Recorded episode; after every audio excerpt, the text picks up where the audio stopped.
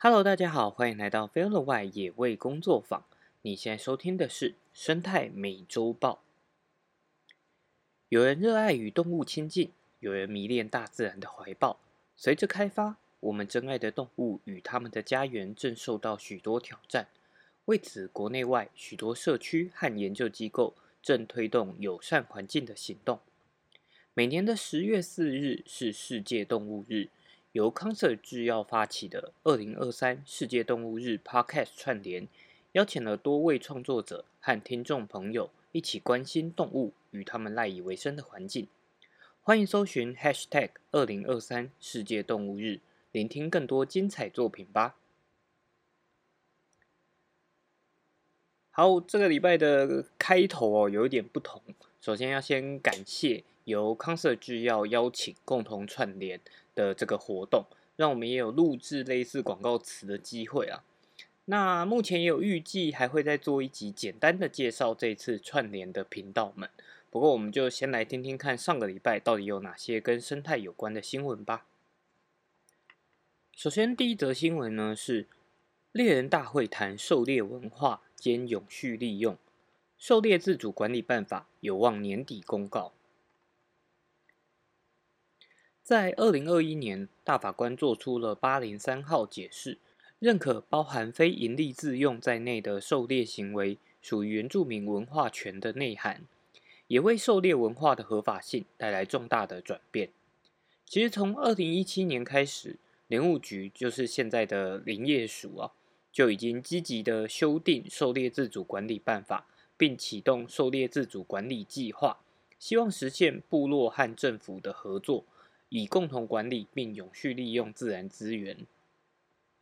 那在最近举办了第六届原住民狩猎自主管理工作坊暨猎人团结大会，凝聚了全台各地的猎人协会、狩猎自主管理计划的承办机关和陪伴团队。会议中讨论了在推动这个计划的过程当中所面临到的困难与挑战。那狩猎文化呢，在原住民的社群中有深厚的根基，强调永续利用自然资源。如果动物数量变少，其实猎人也会失去他们生活方式的意义。根据狩猎自主管理计划的生态监测数据显示，野生动物的数量呢，并没有因为狩猎活动而减少。那未来修法的目标有：第一个是简化申请的程序。将重点放在狩猎方法、狩猎区域和事后回报，以提高效率。未来呢，也会扩大这个生态监测的范围，来降低就是减少部落他们回报所造成的负担哦。那第二个部分呢，也会推广能够减少误捕的改良式猎具，而不会全面的禁止使用。未来可能也会讨论呢，是否允许商业利用猎物。以及如何平衡狩猎文化的保存，然后还有经济需求。那修法的最终版本预计会在年底前公告，为环境还有文化的保护共同来努力。好，那这则新闻呢，主要算是就是施行了六年的原住民狩猎自主管理的一个嗯，算是检讨大会吧，就是回顾跟检讨大会啦。那原住民狩猎文化和环境保育，其实一直都是一个蛮大的议题。对我个人来说，在原住民狩猎文化当中，其实最重要的意涵并不是狩猎这个行为，而是如何和自然共荣共存的智慧。以生态平衡的角度来说，利用自然资源其实并不是问题，可是怎么样去利用？才是一个关键，就是怎么样才是适度的利用，跟环境可以是达到一个平衡的关系，那这个才是最重要的。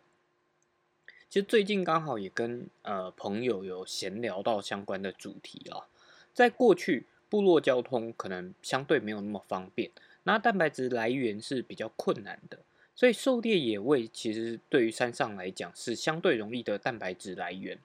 可像现在。环境的整体改变啊，狩猎到底代表的价值是什么？以及未来应该要往哪一个方向走，我觉得其实是一个非常值得深入讨论的议题。不过这个议题啊，一讨论下去，我怕我又就是啰里吧嗦一大堆，所以我觉得还是有机会的话，再开单独一个特辑来讨论吧。那当然也希望说，哎，搞不好可以邀到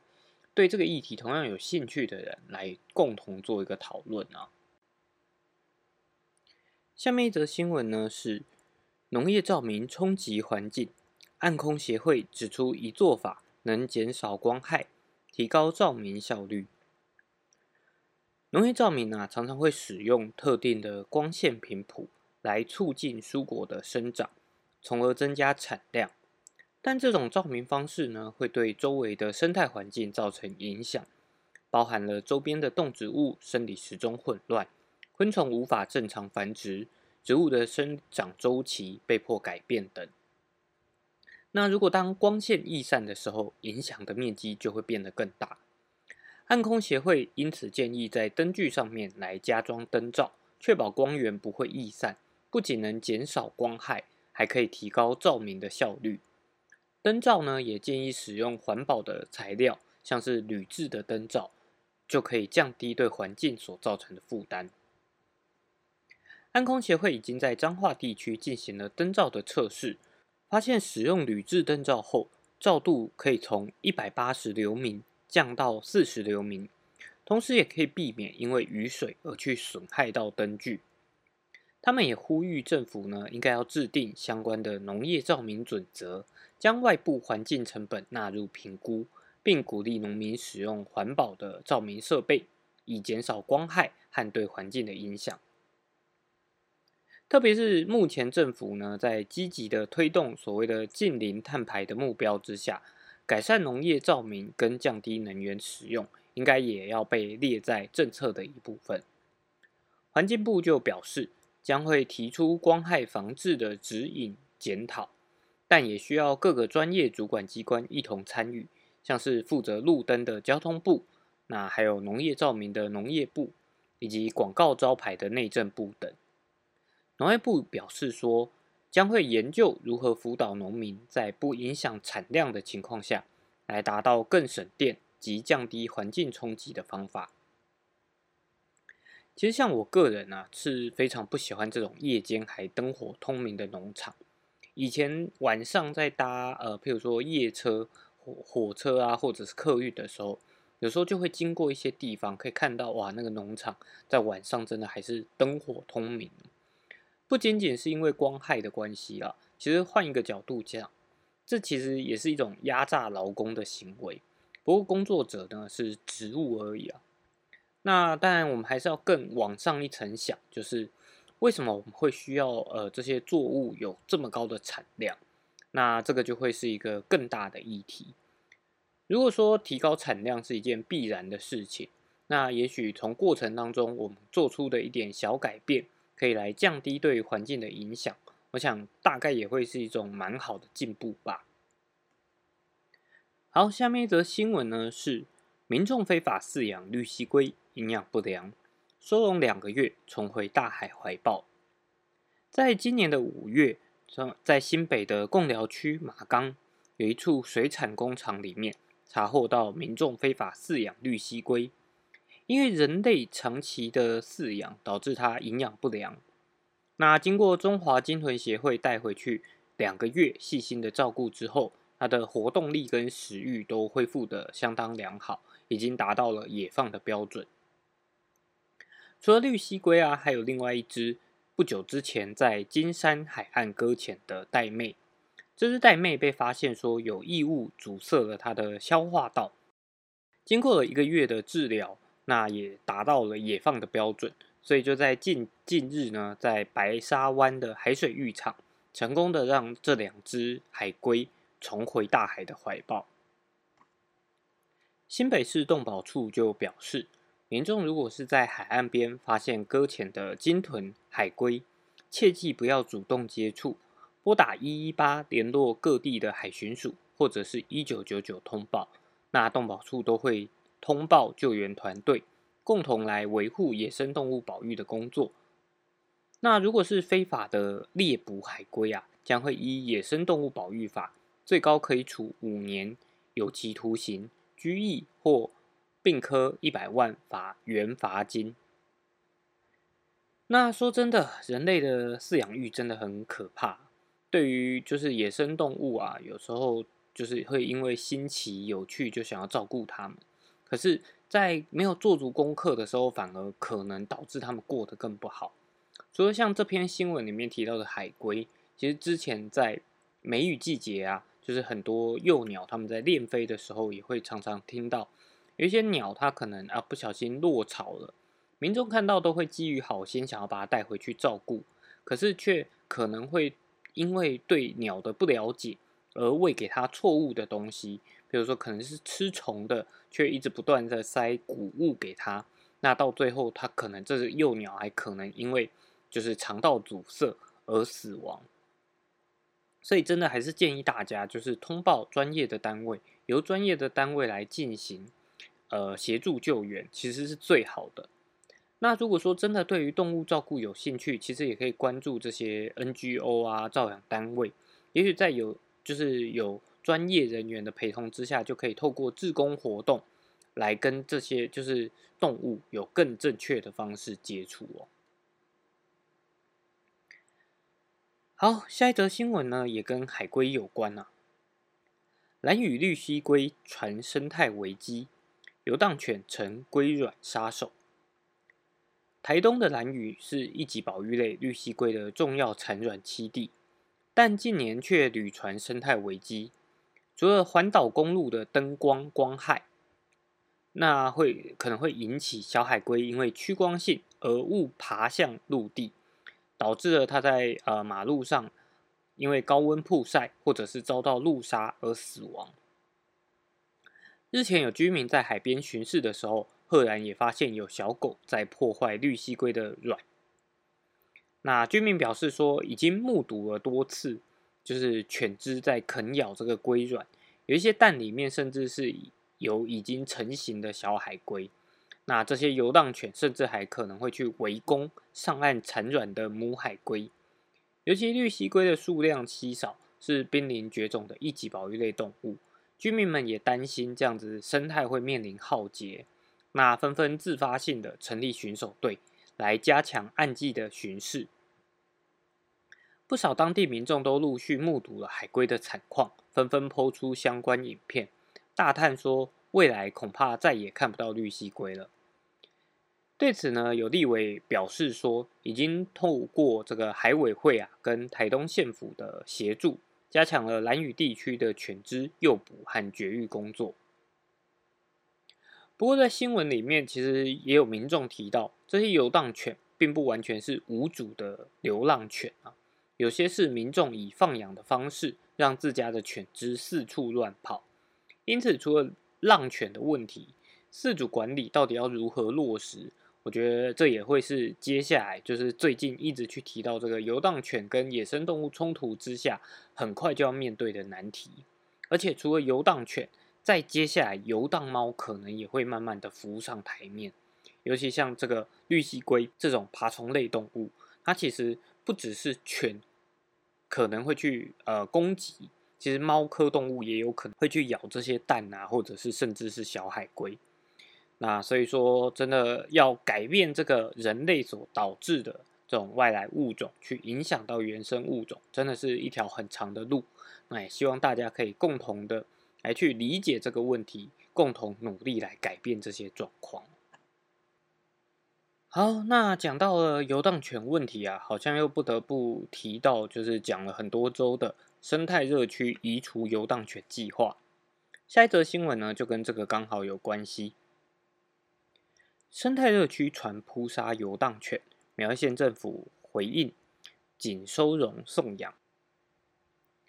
苗栗县三个镇、二十三个里被列入农业部生态热区移除游荡犬计划范围，但最近呢，在网络上却传出了收容所开始变相扑杀犬只，引发了热议。苗栗县动物保护防疫所紧急澄清说，热区捕呃是热区的捕捉、收容、不回置、移除游荡犬，并非扑杀。那苗栗县呢，被热为生态热区的，包含了后龙镇的南港跟中和里，然后通霄镇的白东、白溪、内岛、新浦、福隆、通湾、福源、乌梅、内湖、平安、通溪、平原、枫树和通东里。卓兰镇的苗峰、上新、内湾、新厝、中街、新荣和老庄里。动保所指出。热区移除游荡犬是捕捕捉后收容不回置，给予认领养或送养，并且会增加收容空间和量能。苗栗县动物保护教育园区目前可以收容两百三十五只犬只，一百二十三只猫。那目前呢，收容了一百四十七只犬，七十七只猫，所以目前是还有空间的状态。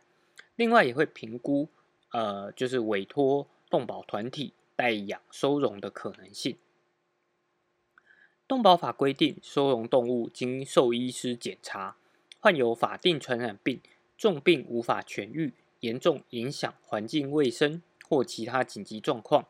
影响人畜共健康或公共安全，才符合法定的人道处理条件。而且要进行这个人道处理呀。也需要经过人道处理小组委员签章同意才能执行，绝不是像网络传言随意进行扑杀，也请大家不要以讹传讹，散播不实消息。下面一则新闻呢，其实也略有相关，每九分钟一人死于狂犬病，农业部呼吁二不一药原则。九月二十八号呢是世界狂犬病日，那农业部呼吁民众预防狂犬病，应该要遵守两不一要的原则，不要接触野生动物，不要弃养家中的宠物，然后还有每年要带家中的犬猫以及人工饲养的食肉目动物去施打狂犬病疫苗。狂犬病是一种由狂犬病病毒引起的严重传染病，它不仅可可在人类身上造成致命的脑炎，也能感染其他的哺乳动物。如果没有接种这个疫苗啊，感染者一旦出现神经症状，死亡率几乎就可以达到百分之百。根据世界卫生组织和世界动物卫生组织的统计，平均每九分钟就有一人因为感染了狂犬病而死亡。而在人类感染狂犬病的案例当中，几乎有呃，几乎百分之九十九是被犬猫咬伤所致。农业部表示，目前在台湾的狂犬病疫情主要限于野生动物，但这种病毒呢，可以通过被感染的动物咬伤传播给其他哺乳动物，而且一旦发病，几乎是百分之百的致死率。目前虽然没有传染到人类的案例。不过还是希望大家随时关注、小心，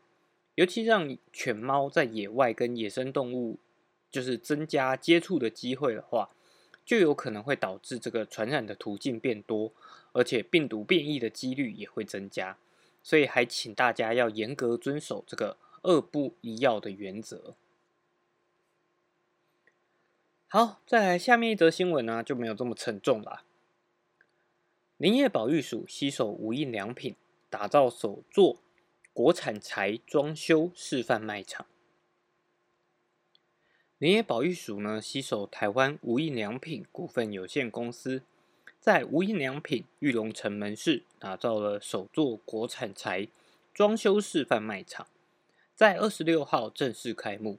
让消费者可以在充满温润质感和木材香气的卖场购物的同时。可以实际感受以国产材装修的优质空间感。那那边的在地良品货架上也会同步展示友善环境的小农产品，为永续林业生态台湾尽一份心力。林业保育署说明说，国内木材使用量以建筑装修为大宗，为了鼓励室内装修的时候选用国产合法。并且通过验证的木材，在五月份的时候公开征求，就是呃楼地板面积一百平以上，愿意使用具验证标章国产木材制品装修的示范场域，那经过评选之后，台湾无印良品的玉龙城门市成为了示范店。经过将近四个月的装修，终于亮丽的开幕。那可以让更多民众在休闲消费之余，感受台湾木竹材装修所营造的空间美感与质感。那到底什么是国产材，跟为什么要使用国产材呢？主要是因应近年国际上近零碳排放的趋势，植树造林和和改善林地管理是最容易增加自然碳汇的途径。台湾在木材的自给率啊一直都不高，而且都大多是仰赖进口，但进口木材反而会在交通运输上造成了更多碳排污染，所以近年来林保署也不断的推广国产材的种植和利用。根据呃一些研究也显示，有经营的森林聚碳的效果会比完全自然生长的森林来的更有效率，所以也希望。大家未来可以多多支持台湾自有的林业跟国产材的使使用，而玉龙城门市呢，同时也提供了交换绘本的服务，邀请小朋友将家中不再阅读的既有绘本捐出，那透过交换绘本的方式来延长这个书籍的使用生命，同时呢，也会跟消费者共享山林永续的环保概念，并支持专业的木工技艺。那 Muja 无印良品特别和台东县私立工东高级工业职业学校合作，制作了手工限量款的木质多功能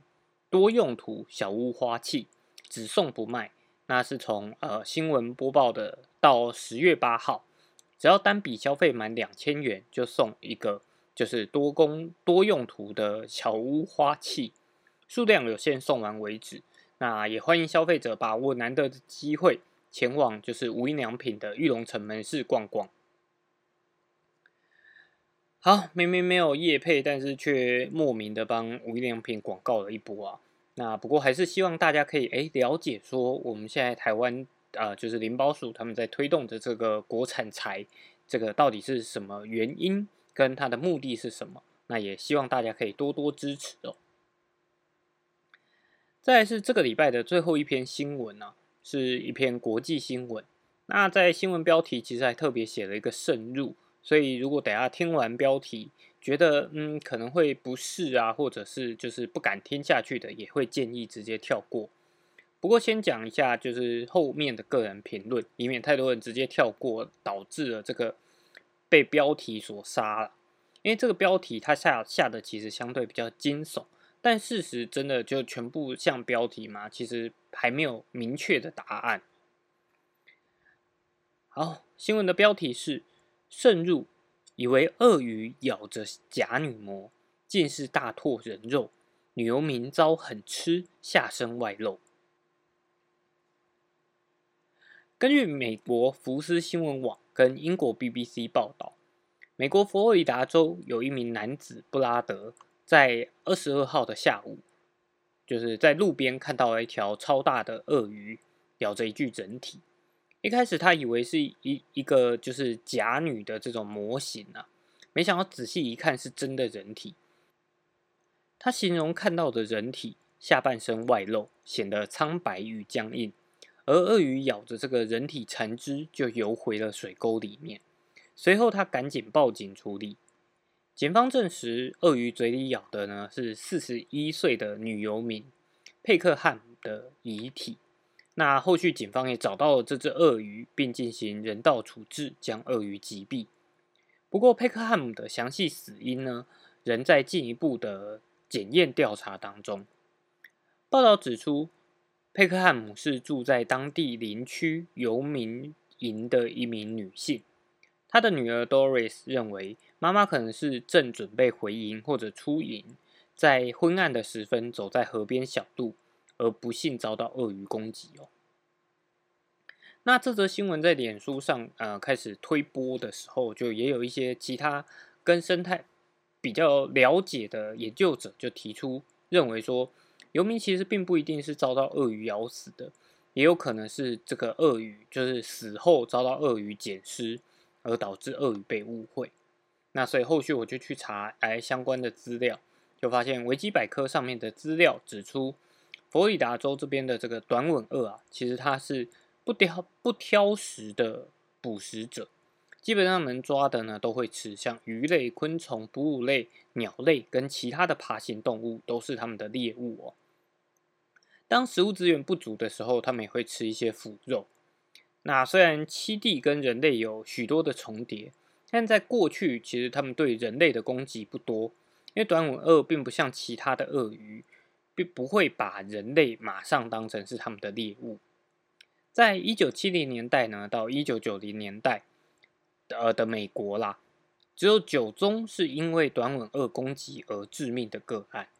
不过在二零零一年到二零零六年，就已经有十一人了。那也就表示说，哎，现在好像它的攻击。人所导致的致死案例是有增加的。那过去认为说短吻鳄应该是会害怕人类的，